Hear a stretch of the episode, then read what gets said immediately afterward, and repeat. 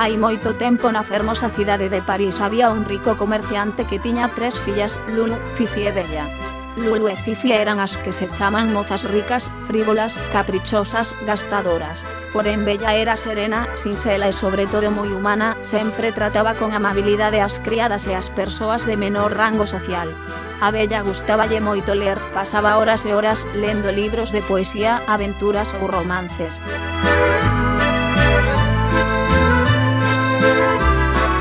A relación coas súas irmás non era boa, por así dicilo, porque sendo tan diferentes, Lulu e Fifi ríanse do sinxelo e desenfrenado que consideraban a Bella. Pola súa banda, Bella ignorou a opinión superficial que tiñan as súas irmás da vida e das relacións entre as persoas, A Bella disfrutaba de falar co panadeiro ou a verduleira do mercado escoitando as súas historias, contos e anécdotas aprendeu moito do xeito de vivir a xente humilde e de gozar da vida con moito menos do que ela e as súas irmás tiñan na casa. O pai viaxaba moito e aos portos para ver como e en que condicións chegaran as mercadorías que importaba, logo mantiña longas reunións cos compradores da súa mercadoría e finalmente volveu a casa cos agasallos que lle pedían as súas fillas. Vestidos, xoias ou sombreiros para Lulu e Fifi e un libro para Bella. Ás veces para Bella traía algún obxecto de terras estranxeiras, polos que viaxaban os barcos nos que importaba a súa mercadoría e así Bella tiña un recuncho de artigos de terras afastadas, un monicreque cun nariz moi longo, traído de Italia, un dragón de lonxe, China, unha grúa de papel feita en Xapón con algo que se chama origami e varias cousas máis coas que Bella viaxou mentalmente a aquelas extrañas e remotas terras. Ocorreu que un día o pai volveu a casa dunha das súas viaxes moi triste e triste, veu en agasallos e moi abatido. Ocorrera unha terrible desgraza, o barco no que chegara a mercadoría desaparecera nun temporal de mal e ninguén sabía o paradoiro do barco, a mercadoría ou a tripulación.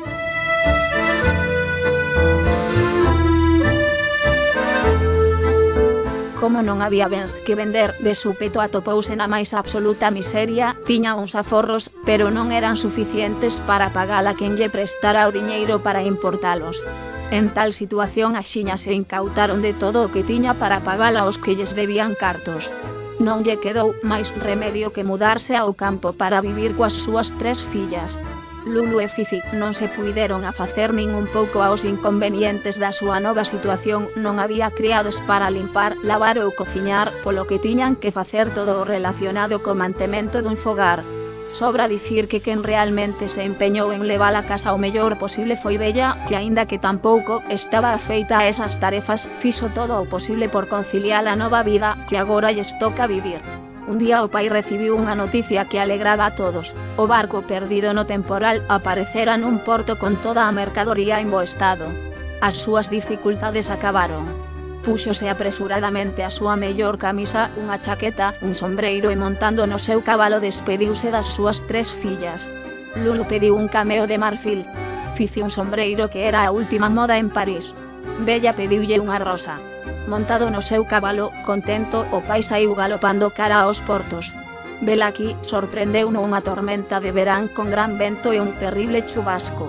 O pai, vagando polo camiño, perdeuse na ruta dos portos e acabou en terras extrañas, con moitas matogueiras, silvas e camiños polos que se notaba que había tempo que non pasaba ninguén. Ao lonxe divisou un enorme pazo, dirixiuse cara a el para secarse e resgardarse do mal tempo. Ao chegar ás portas do pazo, viu que estaba en ruínas e descoidadas, nas fiestras non había ventas, a maleza medraba libremente, as fontes estaban cheas de follas. Tiña medo, pero aínda así petou a porta e abriuse coma por encantamento. Entrou no interior da inmensa sala de recepción e, oh, sorpresa, estaba limpo e ordenado, a lareira estaba acesa e todo parecía moi ben coidado. Hai, hai alguén? Preguntou, hola, Perdínme, perdón por entrar, gustaríame resgardarme das inclemencias meteorolóxicas. Ola, ninguén respondeu as súas preguntas. Some que entrarei un pouco a calor do lume, vou secar a roupa, espero non molestarte. O silencio foi a resposta. Achegándose ao lume da lareira, viu unha mesa cargada de comida e cántaros de auga e viño.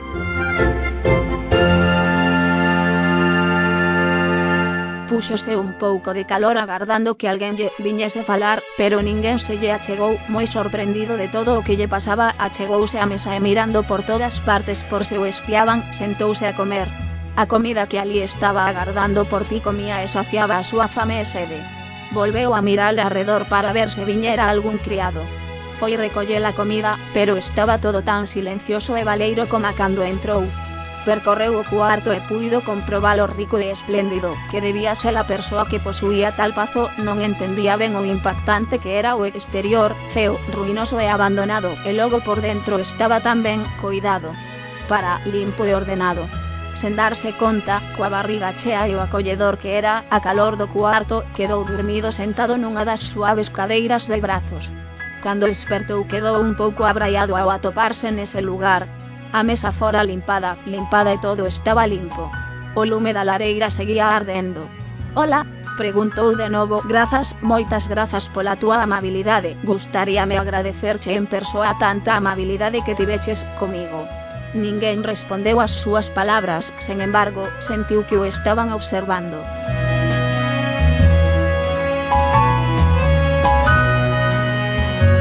Collendo o sombreiro e a capa dirixiuse á porta.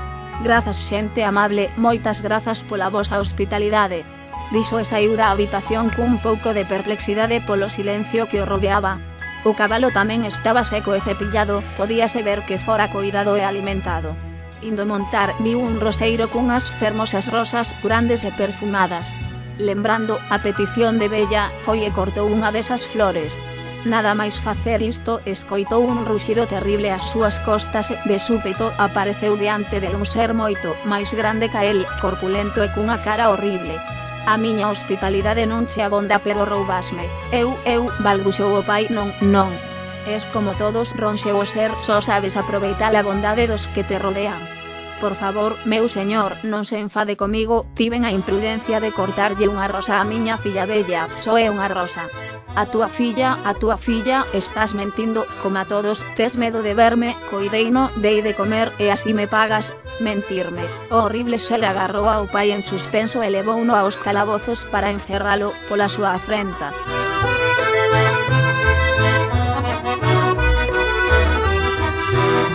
piedade, suplicou o home, perdóame o meu crime, que será das miñas fillas se me encerras. A besta mirouno e dándolle un espello díxolle, móstrame as túas fillas, este é un espello máxico que che mostrará o que queres ver. O home colleu o espello e ao instante as súas tres fillas víronse reflectidas, Fifi el acicalándose e Bella, lendo un libro. Xa está ben, dixo a besta, dou permiso para ir a despedirse deles por última vez e deixar todo arreglado para que non lles falte de nada, pero ti volverás e se non irei a buscar. Porque ti e máis eu destruiremos a túa casa enteira. O oh, home que montaba no seu cabalo saiu ao galope daquel lugar extraño con presa. Ao chegar a casa, contou ás súas fillas os terribles feitos que lle pasaran. Non volvas, dixo Fifi.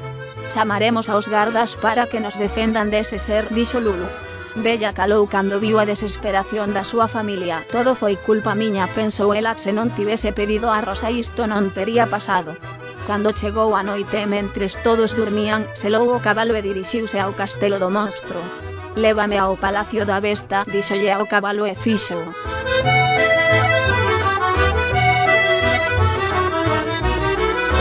Cando chegou ao pazo a besta saiu ao seu encontro con cara de rabia. Que fas aquí? Preguntou. Son bella, a filla do home que tiñas preso, veño no seu lugar, pagarei o seu crime. Que? Ruxiu o ser quen cometeu o crime foi el, non ti. Sí, respondeu Bella, pero foi a miña culpa, se non tivese pedido a Rosa, nada diso pasaría. Pero, falou a besta, quedarás aquí para sempre, comigo, verás a miña horrible cara día tras día, estás preparado para iso. Bella mirou uno e reunindo toda a súa coraxe, asentiu. A Vesta levou a vela a unha fermosa habitación con vistas aos xardíns traseiros do palacio.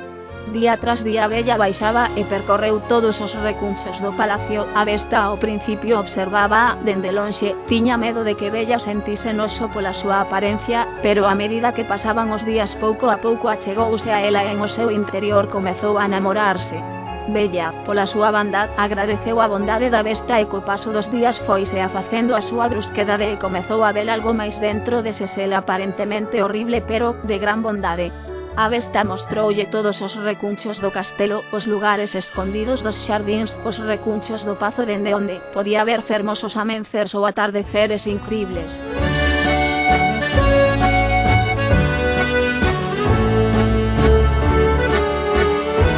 A Bela e a Besta mantiveron longas conversas sobre libros, contos, historias e lendas que unhas veces ela contaba e outras el.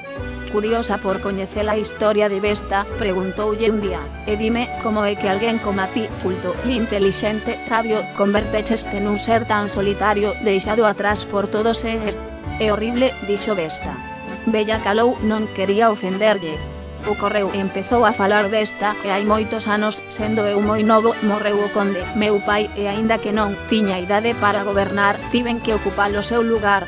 O conde, meu tiña por muller unha señora aristocrática moi cobizosa e cando morreu o conde quixo ocupar seu lugar pero, como vos dixen, eu era o seu herdeiro e a min tocoume ser o novo conde. Inventou mil formas e conxuros para gobernala no meu lugar, pero todo era imposible. Ante a súa insistencia e ambición, os conselleiros decidiron expulsala para sempre do dominio do conde, pero visitando a unha gran feiticeira, formulou unha terrible maldición de para todos os que estábamos na comarca. Naquel momento converteu a todos os habitantes en estatuas de pedra.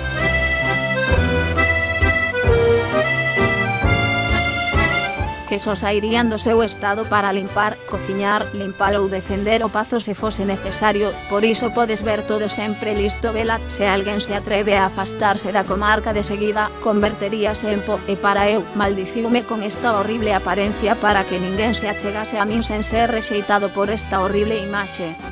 Vesta non quería dicirlle a Bella que, en verdade, toda a maldición se desfacería se Vesta lograba atopar o amor, é dicir, se alguén se enamoraba dela a pesar da súa horrible imaxe, non lle dixo porque estaba enamorado de Bella. E non quería que ela sentise pena por el, senón que o amaba de verdade como calquera parella ama ao seu cónxuxe.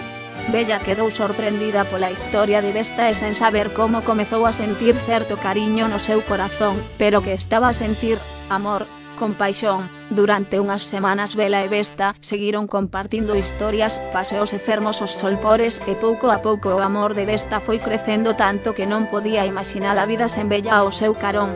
Bella trouxera felicidade e compañía á súa existencia solitaria. O palacio cambiara tanto que non parecía ser o mesmo desde a chegada de Bella. En varias ocasións Vesta quixo declararlle o seu amor pero non se atreveu e comeuse as súas palabras por temor a que ela o rexeitase e rompese esa fermosa relación que tiñan.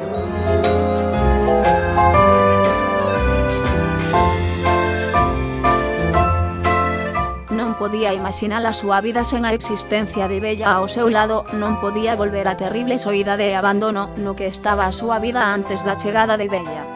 Pola súa banda, Bella descubriu un ser maravilloso dentro daquel rostro horrible que, aínda que deformado e inmensamente peludo, parecía atopala alguén fermoso con sentimentos maravillosos e demasiado humano para seguir chamándolle Vesta, aínda que non estaba segura de sentir amor por ese ser. Ela preguntouse se era magoa, e por magoa non se pode vivir con alguén, Un día Bella pediulle que lle permitise ver a súa familia a través do espello máxico. Besta dubidou, pero trouxo o espello e cando Bella estaba diante dela observou a súa familia chorando e preocupada porque o pai estaba enfermo. Bella estaba moi triste ao ver o seu pai na cama e pediulle a Besta que a deixase ir ver a súa familia. Vesta aceptou a petición de Bela e pediulle que volvese ao seu lado, aínda que por dentro sentía que unha vez que estivese lonxe do palacio esquecería o coñecería a algún mozo e quedaría lonxe.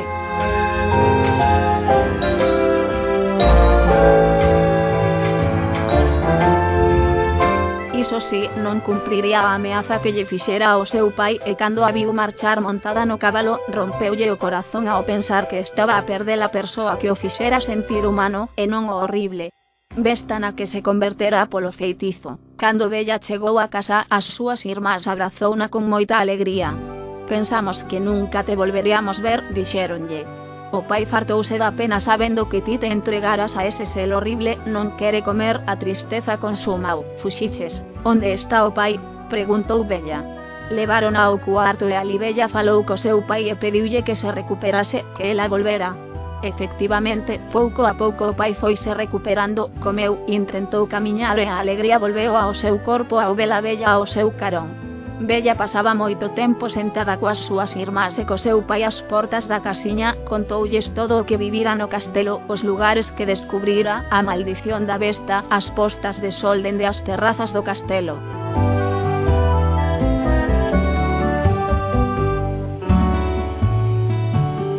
Palacio e os paseos que fixo co seu captor. Que horrible, dixéronlle as súas irmás non puiden nin tocar un ser tan espantoso, pero, non, dentro desa imaxe horrible hai unha persoa, alguén que ri e chora e ten sentimentos, penas, ansias, desexos.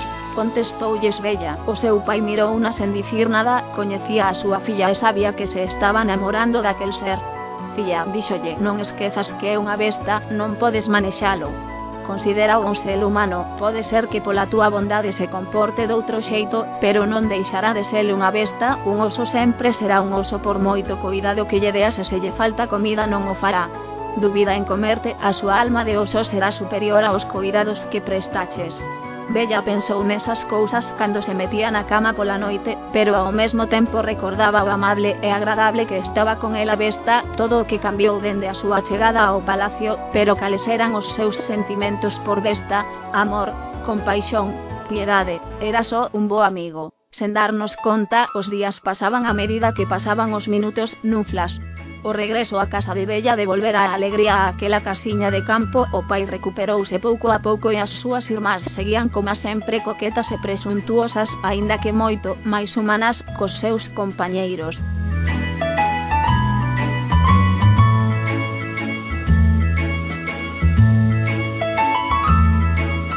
Castelo da Vesta pouco a pouco languideceu na súa tristura, por un lado arrepentiuse de deixar marchar a bella, se a mantivera ao seu carón quizáis se puidera namorar del, quería o, aínda que só fose un pouco, pero por outra el entendía que non se pode obrigar a ninguén a quererte, nin a ser o teu amigo, nin tan sequera a gozar de estar ao teu lado, como podía manter a bella ao seu lado se ela non o amaba, como non permitir que sexa feliz. Amo a bella, cando amas a alguén non lle podes poñer cadeas para que non se vayan do teu lado, iso non amor, o amor é só iso, amor, sentirte feliz con alguén ao teu lado pero non pola forza senón polo teu vontade propia.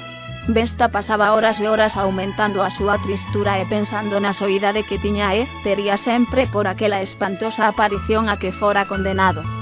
O pensamento e a súa forza son tan sólidas como os cimentos daquel pazo no que viviu pouco a pouco esa tristeza que sentía e a súa fonda pena ante a soidade e o abandono foron facendo mella na súa capacidade para resistir o mal e a angustia.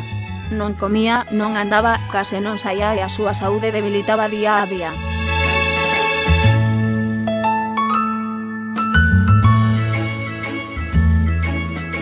Vagaba polos corredores do pazo, sentaba nas escaleiras e ali pasaba horas pensando na súa desgraza, desexando a bella, desexando que non lle o espello máxico, para que polo menos puidese ver a súa cara aínda de tempo ao tempo e así foi desperdiciando. Na casa de campo todo era felicidade e alegría, o pai recuperara a saúde, Bella e as súas irmás charlaban de proxectos, de noivos que andaban pola casa polas tardes e ata un deles que se atrevía a levar unha serenata unha tarde de verán facendo a todos felices. Bella absorta en toda aquela festa e alegría, esquecera a súa promesa de volver ao castelo, todas as noites dicía para si sí mesma, en canto pai me llore por completo marcho, cando Lulu decida por tal ou cal pretendente que me vou o mesmo día que ficidei acaso caso irei ao palacio con Vesta. Pasaron así as semanas, Bella ata esquecera que trouxera con ela o espello máxico, unha noite, envolta nos seus pensamentos, lembrouse do espello e, sacando do seu envoltorio, pediulle que lle mostrase a Vesta. A súa alegría converteuse en horror cando viu a Vesta lánguida e sometida, sentada no sofá daquela enorme habitación de rostro demacrado e, profundamente fraco, Vesta estaba a perderse a vista.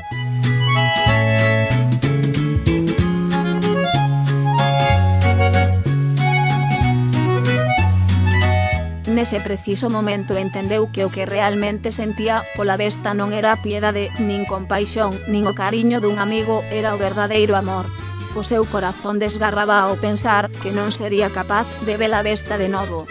Baixou as escaleiras e entrou no establo, enselleu o seu cabalo e saiu apresuradamente en busca da besta. No palacio, Vesta consumía os seus últimos momentos, unha soa palabra saía da súa boca unha e outra vez, Bella, saía suave, como se non tivese forzas para soltar o nome da súa amada, pechou os ollos esperando para que por fin se deixase ir a outro mundo, onde o feitizo xa estaría presente e sería o príncipe que sempre foi, os sons ao seu redor desapareceron pouco a pouco e viu unha luz afastada e unha voz que chamaba.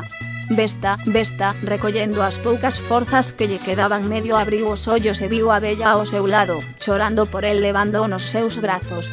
Non, dixo a voz, non me deixes, por favor, quérote, agora non podes deixarme, quero estar contigo sempre.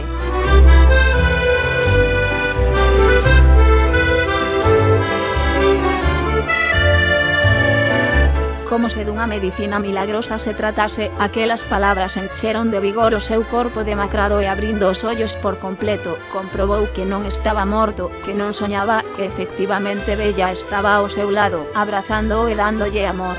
Be, Bella, esti, balbuxou como é posible. Ai besta, por favor, non me deixes, quérote, ata agora non entendín.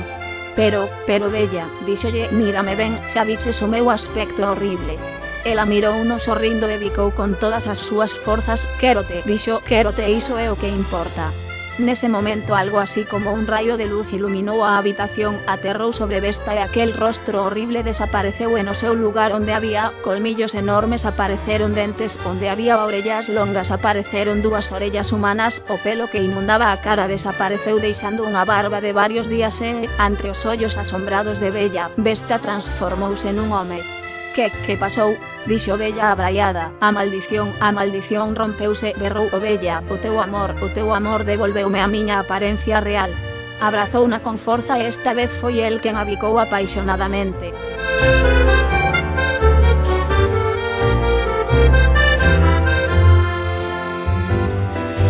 Bella dubidaba de todo o que acababa de presenciar, miroulle aos ollos e viu aqueles ollos e tenruras que descubrira en Vesta.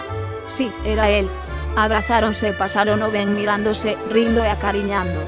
A medida que pasaban os días, Felipe, porque ese era o seu verdadeiro nome e non besta, recuperouse pronto fíxose forte e recuperou, por completo, a saúde. Bella desconfiaba de poder amala a aquel mozo despois de ter amado que antes fora unha besta, pero co paso dos días, das charlas, dos paseos, entendeu que baixo aquela apariencia de besta escondera sempre a Felipe, o que agora abrazaba, acompañou unha e facía a rir e soñar. Vivían felices e todos os que coñeceron a historia espallouna polo mundo e sempre remataban a historia da bella e a besta dicindo, só amor é capaz de romper os feitizos máis horrendos.